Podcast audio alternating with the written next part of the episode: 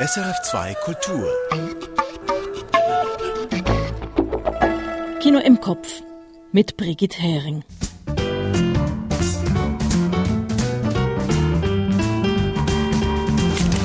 George Wirsch hat den syrischen Spielfilm Nesu gesehen. An Meyer den Schweizer Film Aller Tage Abend und George Wirsch hat mit der Schweizerin Carmen Jacquier über ihren ersten langen Spielfilm Foudre gesprochen. Dazu wie immer ein Tonspurrätsel und die Kurztipps. Und die gibt's jetzt als erstes. Das sind die fünf Filme aus dem aktuellen Kinoprogramm, die Sie nicht verpassen sollten, finden wir. Foudre von Carmen Jacquier. Sex gegen Bigotterie, ein durchkomponierter Film, der auf allen gestalterischen Ebenen ein urtümliches Schwingen provoziert. Ein Gefühl von möglicher Geborgenheit in einer unmöglichen Welt. Foudre von Carmen Jacquier. Dazu gibt's später mehr. Nesu von Sudade Kadan. Weil der Vater nicht flüchten will, harrt eine syrische Familie im umkämpften Damaskus aus. Feine Symbole statt grobe Gräuel, Gewalt wird ausgeblendet, aber nicht verklärt. Nesu von Sudade Kadan. Dazu gleich mehr. Unser Vater von Miklos Gimesch. Nicht einfach ein weiteres Kapitel in der Geschichte kirchlicher Missbräuche, sondern ein ganz feines, persönliches und sehr berührendes Porträt mehrerer Menschen und ihrer Lebens- und Leidensgeschichten. Unser Vater von Miklos Gimesch. A Forgotten Man von Laurent Nègre. Der Botschafter, der in Deutschland während des Zweiten Weltkriegs die Schweizer Interessen bestens jongliert, ist im Frieden komplett verloren. Ein eindringliches Schwarz-Weiß-Drama über die sprichwörtliche Fahne im Wind mit einem großartigen Michael Neuenschwander. A Forgotten Man von Laurent Nègre. The Happiest Man in the World von Teona Strugar-Mitewska. Traumabelastetes Speed-Dating in Sarajevo. Mutig, durchdacht und vergnüglicher, als man meinen könnte. The Happiest Man in the World von Teona Strugar-Mitewska.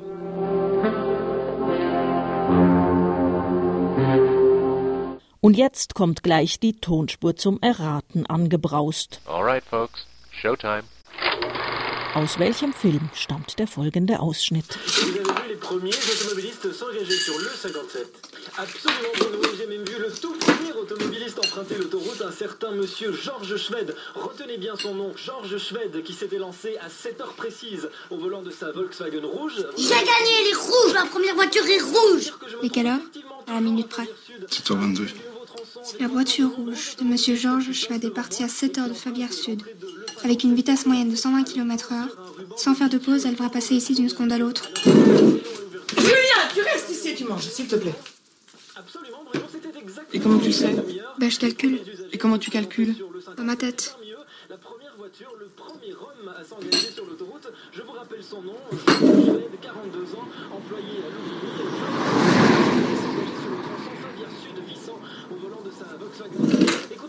Elle est bleue. Ob Sie auf der richtigen Spur sind, das verrate ich Ihnen ganz am Schluss.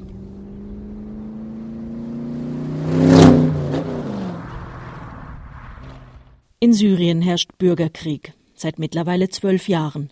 Millionen von Menschen wurden von diesem Konflikt in die Flucht getrieben. Im neuen Spielfilm Nesu geht es jedoch um eine syrische Familie, die nicht flüchtet, sondern stoisch ausharrt in ihrer Wohnung in Damaskus, obwohl die Gefechte um sie herum nicht abreißen. George Wirsch hat Nesu gesehen. Noch ein paar Handgriffe und der Stromgenerator auf dem Wohnzimmertisch läuft. Lange hat Vater Mutters gebastelt, jetzt muss er nur noch den Zündschlüssel umdrehen. Stolz ruft er seine Frau Hala und seine 14-jährige Tochter Seina herbei.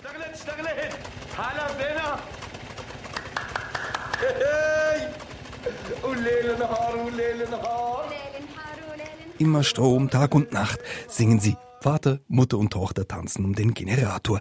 Endlich wieder Strom für den Mixer, Strom fürs Tablet. Und schon war's das wieder. Pech. Die Geschichte von Nesu spielt in Damaskus. Es herrscht Krieg.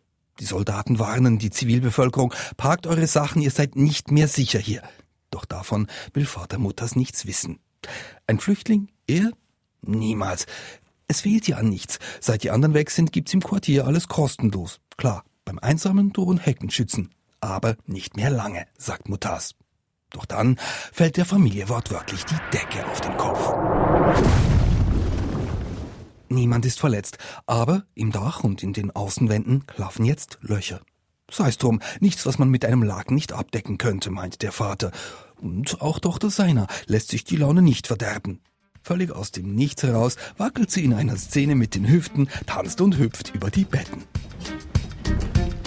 Ça se fait, ça se fait pas, je m'en fous. Cette chanson que j'écris, eines kann man irritierend finden am Film Nesu. Er erzählt vom Krieg, blendet aber die Gräuel komplett aus. Stattdessen sind Friedens- und Freiheitssymbole im Bild. Eine Taube kommt vor, Tochter Seiner träumt vom Meeresstrand. Da fragt man sich, ist das nicht verklärend? Nein, ist es nicht. Die syrische Regisseurin Sudade Kadan hat diese Kritik kommen sehen. Sie hat sie gleich in die Handlung eingebaut. Und zwar so. Einmal schaut ein Nachbarsjunge durchs Loch im Dach. Er zeigt seiner einen Film auf seinem Handy, den er in der Kampfzone gedreht hat. Maschinengewehre rattern. Macht es weg, sagt seiner. Ich will keine Gewalt sehen. شيلو عامر ما بدي اشوف فيلمك اذا بيموت في حدا شيلو عامر اتفقنا يا خانم بهالفيلم ما بيموت في حدا In meinem Film stirbt aber niemand, sagt der Junge. Und das ist auch der Trick in Nesu. Es stirbt niemand. Kriegsgewalt nicht zu zeigen, das ist hier nicht naiv, sondern ein Statement. Nesu ist ein Film der Hoffnung, der sagt, ich will leben, tötet euch woanders, aber nicht in meinem Film. Nesu, das ist nicht ein Film, der seine Augen verschließt, sondern einer, der selbstbewusst darüber bestimmt, was er zeigen will.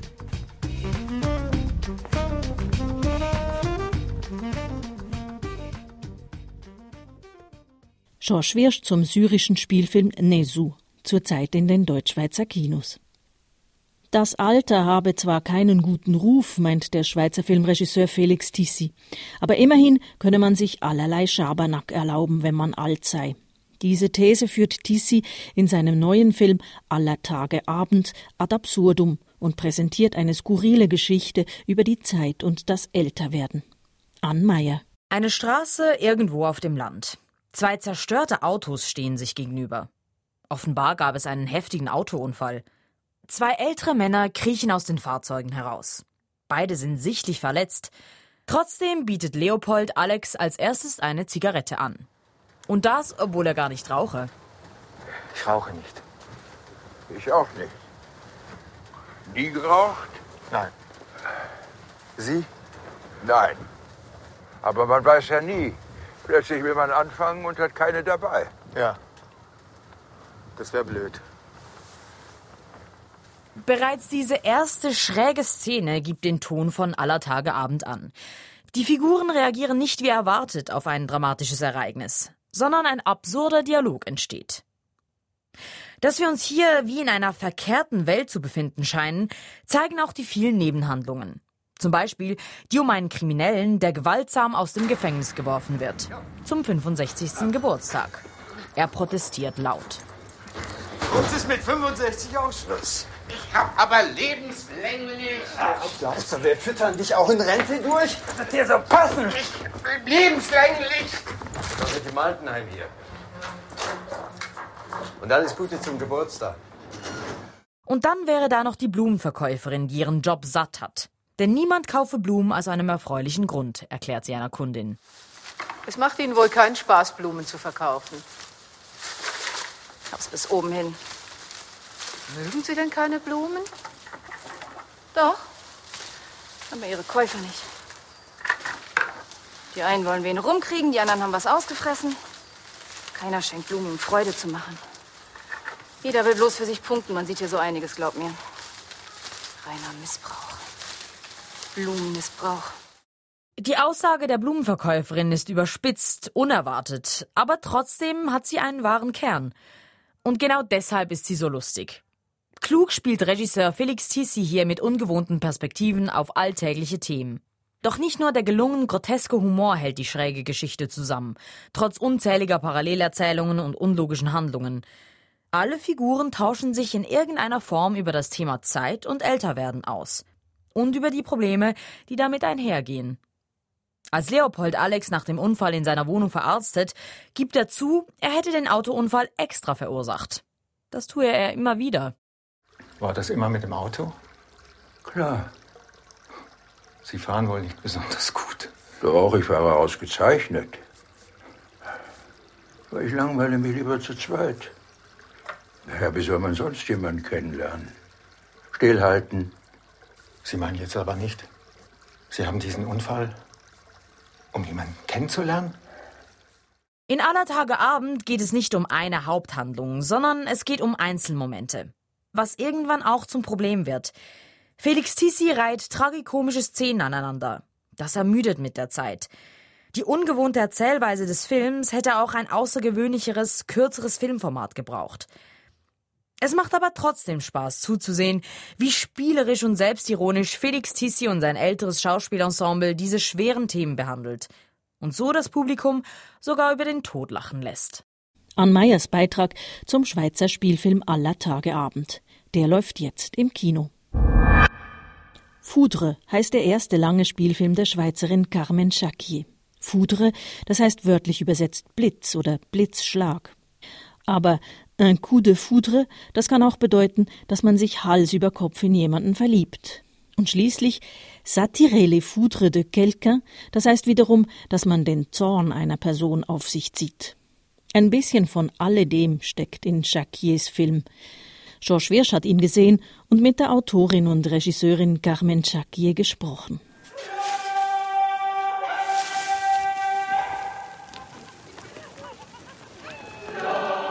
Junge Elisabeth definiert sich gänzlich über ihr Verhältnis zu Gott. Aufgewachsen ist sie in den Walliser Bergen des ausgehenden 19. Jahrhunderts.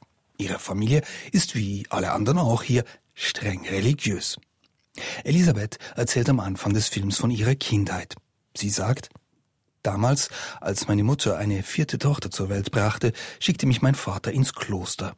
Ich sollte für meine Familie beten, damit er nichts Schlimmes zustößt. Ich war zwölf Jahre alt und von da an sah ich meine Familie nicht mehr. Quand ma mère a donné naissance à une quatrième fille, mon père a décidé de m'envoyer au couvent pour prier et protéger ma famille des désastres de la vie. J'avais 12 ans. Je n'ai jamais revu ma famille. Est-ce que je n'avais pas assez prié Est-ce que j'avais mal prié Hatte ich nicht genug gebetet? Oder falsch gebetet?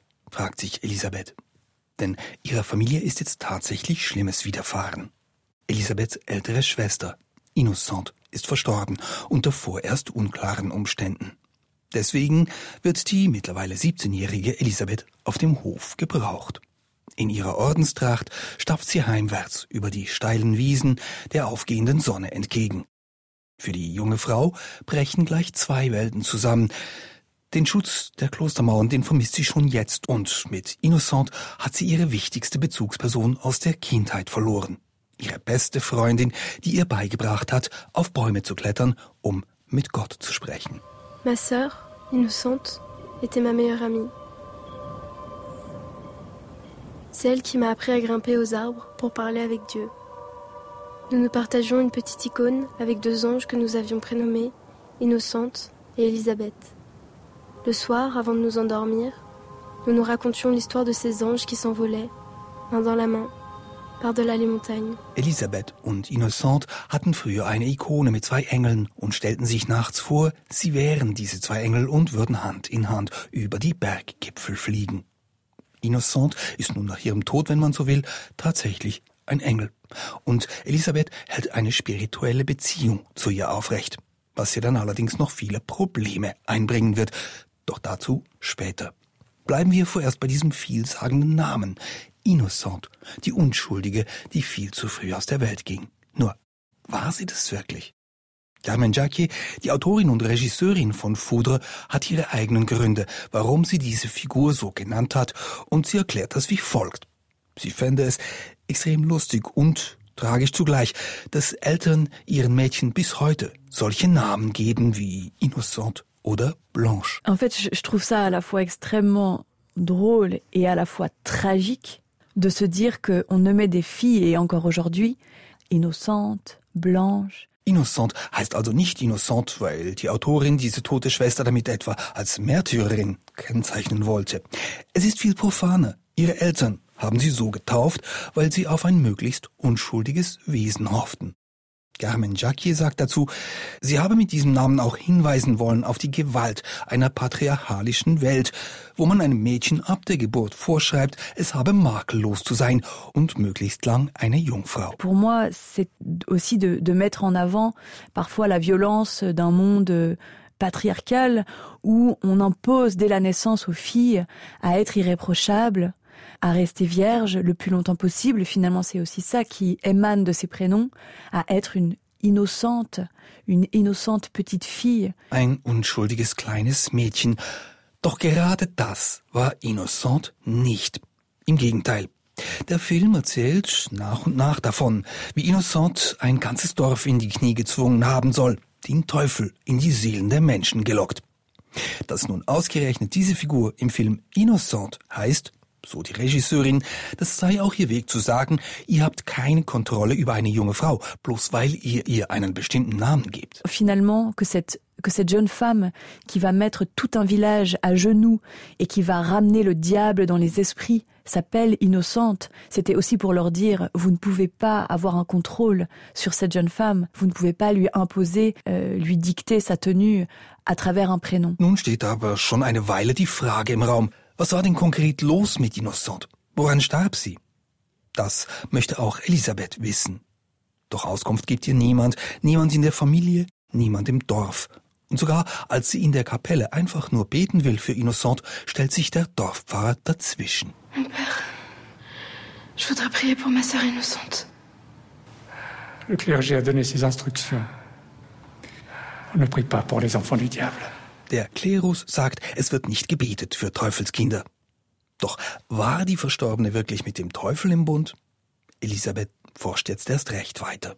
Und prompt stößt sie auf Innocents Tagebuch, das diese ganz bewusst an einem Ort versteckt hatte, wo es nur ihre jüngere Schwester finden würde. Ein sehr, sehr intimes Tagebuch. Erstes Rendezvous steht darin zu lesen. Wir versteckten uns im hohen Gras. Premier rendez-vous. Rien pour se cacher, alors on s'est allongé dans les hautes herbes. J'étais à S, que s'il voyait Dieu, dans mes yeux, il pourrait m'embrasser. On s'est regardé longtemps, sans se toucher. Ich habe zu S gesagt, wenn du Gott in meinen Augen siehst, dann darfst du mich küssen. Diese Stelle im Tagebuch ist noch vergleichsweise harmlos. Zu S gesellen sich im Verlauf der Lektüre weitere Liebhaber. M, A, L, R, C und V. Innocents Schilderungen werden immer expliziter. J'ai rendez-vous avec elle pour baiser. En chemin, je pense à son sexe. Il m'embrasse, lèche mon visage. Je deviens rouge. R ne peut plus se passer de moi. Je veux qu'il me prenne, m'écrase, me fracasse, que je me réveille couverte de bleu. Je veux qu'il laisse son sexe dans ma bouche. Je plonge en vous, Seigneur. Ich tauche ab in dich, mein Herr. Das fügt Innocent ihren erotischen Schilderungen vom Liebesakt an. Kurz, sie erlebt in der sexuellen Ekstase die Nähe zu Gott. Und Elisabeth, die das liest, wird dadurch, wie man sich denken kann, aus der Bahn geworfen. Carmen Jackie betont, genau deshalb habe sie diese Tagebucheinträge so drastisch verfasst, damit sie möglichst weit weg seien vom Klosterleben, das Elisabeth bis anhin gekannt hat. Il fallait que ce soit assez percutant, assez loin finalement de ce qu'Elisabeth avait vécu jusque-là, pour que ce soit pour elle véritablement un coup de foudre qu'elle reçoit, enfin, comme si elle recevait la foudre au moment de lire ce cahier. Die Lektüre des Tagebuchs der Schwester trifft Elisabeth wie einen Blitz und sie bewirkt, dass sich die eher zurückhaltende und folgsame junge Schwester ebenfalls lossagt von ihrer strengen Erziehung. Au point que elle jeune sœur euh, quand même euh, plutôt euh, réservée et obéissante puisse se détacher de sa propre éducation et, et remettre en question le milieu dans lequel elle avait grandi, sa famille et l'instance religieuse. Elisabeth hinterfragt die Werte, mit denen sie aufgewachsen ist und damit die Religion. Auch in ihr erwacht körperliches Begehren. Wobei sie jetzt erst recht nicht mehr versteht, ob aus ihrer erwachenden fleischlichen Lust heraus nun eine Erfüllungsverheißung Gottes spricht oder eben doch eine Versuchung des Teufels. Um dieses Spannungsfeld dreht sich der gesamte Film Foudre, um das Verhältnis zum Körper im Christentum. Religion, das sei ein konstanter Blick auf den Körper, sagt Carmen Jacqui dazu. Ein Blick, der nach dem Körper suche, und doch müsse man den Körper verstecken, weil verhindert werden soll, dass ihn jemand anschaut. La, la religion, finalement, c'est presque un regard sur le corps en permanence, un regard qui, qui, cherche, à, qui cherche le corps, et on doit cacher ce corps pour éviter de le regarder. C'est fait de contradictions euh, insensées. Unsinnige Gegensätze. Man spreche doch vom Leib Christi. Man segne den Leib Christi und man trinke das Blut Christi. On parle du corps du Christ. On bénit le corps du Christ. On boit le sang du Christ. On est en permanence en train de, de parler de ce corps-là, du corps de, de, de cet homme euh, qui, a, qui a quand même euh, influencé euh, toute notre culture. Im Zentrum stehe immer der Körper dieses einen Mannes, der unsere gesamte Kultur bis heute beeinflusst. Eine Kultur, die auch Verdrängung und Scham nach sich ziehe. Das betreffe männliche, vor allem dann aber doch weibliche Körper. Et je crois que, en fait, ces contradictions qui portent aussi énormément de, de, d'empêchement et de honte. Alors, je pense, ça touche évidemment le corps des hommes aussi, mais principalement euh, les corps des femmes. Ist der Film Foudre deswegen ein antiklerikales Pamphlet? Nein. Der herb naturalistische Film erzählt in ruhigen, teils flirrenden Einstellungen zuallererst einmal das Drama von Elisabeth, angelegt in einer kargen, kaum besiedelten Bergwelt vor über 100 Jahren. Es ist die Tragödie einer zutiefst gläubigen jungen Frau, die sich verstrickt in gegensätzliche Lebensentwürfe und die von vielen Seiten unter Druck gerät, von außen und von innen. Eine junge Frau, die den Tod ihrer Schwester verstehen will, und irgendwann auch verstehen wird und die sich dann entscheiden muss, ob sie den gleichen Weg geht oder nicht. So oder so, Fudre ist, sofern er von weiblicher Selbstbestimmung erzählt, ein eher pessimistischer Film. Aber gleichzeitig liegt es Carmen Jacqui auch daran, dieser Auswegslosigkeit etwas gegenüberzustellen, was sie ebenfalls zeigen wolle, sagt sie, es sei eine Art von Menschlichkeit, die sich eher ausdrücke durch Motive wie Farben, durch die Einbettung in die Natur, durch Transzendenz, durch Poésie. Il y a une forme d'humanité, en tout cas, qui existe et qui passe en fait presque plus par des motifs de couleurs, un rapport à la nature, un rapport à, à sa place au sein de la nature, euh, à la transcendance, à la poésie, aux mots, euh, à l'expérience personnelle. Eine Menschlichkeit, die auch auf Worten basiert, auf persönlichen Erfahrungen. Was Jackie hier beschreibt, das ist die helle Seite des Films Foudre, denn bei allem, was tief traurig ist an dieser Geschichte, diese Lust oder diese Sehnsucht nach Farben, Vibrationen, Poesie und Sinnlichkeit und ja, auch Sexualität, sei das nun heute oder vor 100 Jahren, das alles sind diese hellen Töne, die der Film Foudre trifft mit seiner suggestiven Bild- und Klangsprache. So wie der Film dann viel unmissverständlicher auch seine dunkleren Töne trifft. Was das nun aber in einem auslöst, das muss dann doch jede Person im Saal selbst herausfinden, ob sie Elisabeths Geschichte nun eher bedrückend oder eben in einem viel weiteren, transzendenten Sinne befreiend findet.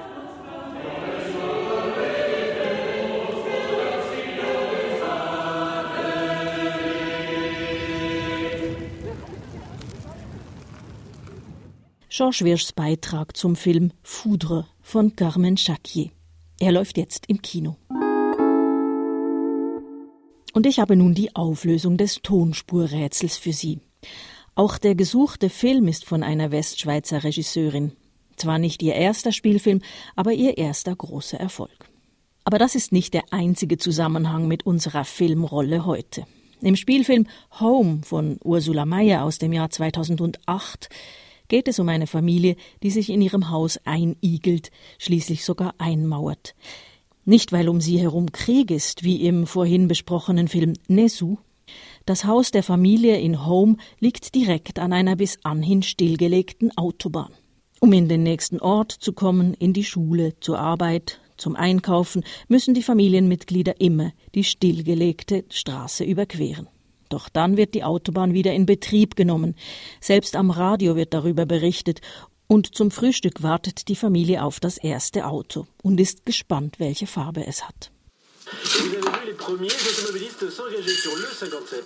Absolument renouveau. J'ai même vu le tout premier automobiliste emprunter l'autoroute, un certain monsieur Georges Schwed. Retenez bien son nom, Georges Schwed, qui s'était lancé à 7 heures précises au volant de sa Volkswagen rouge. J'ai gagné, elle est rouge, ma première voiture est rouge. Et quelle heure? À la minute près.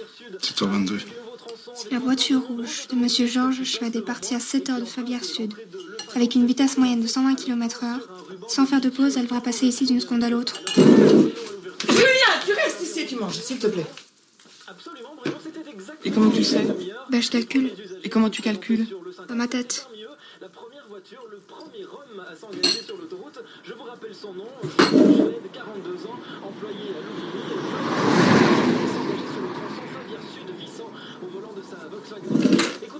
Elle est bleue.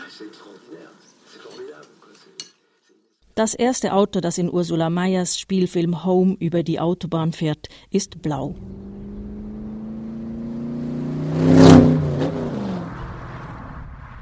Und Sie machen am Wochenende hoffentlich auch blau, genießen Frühling und Filme. Ich bin Brigitte Hering und wünsche viel Vergnügen im Kino.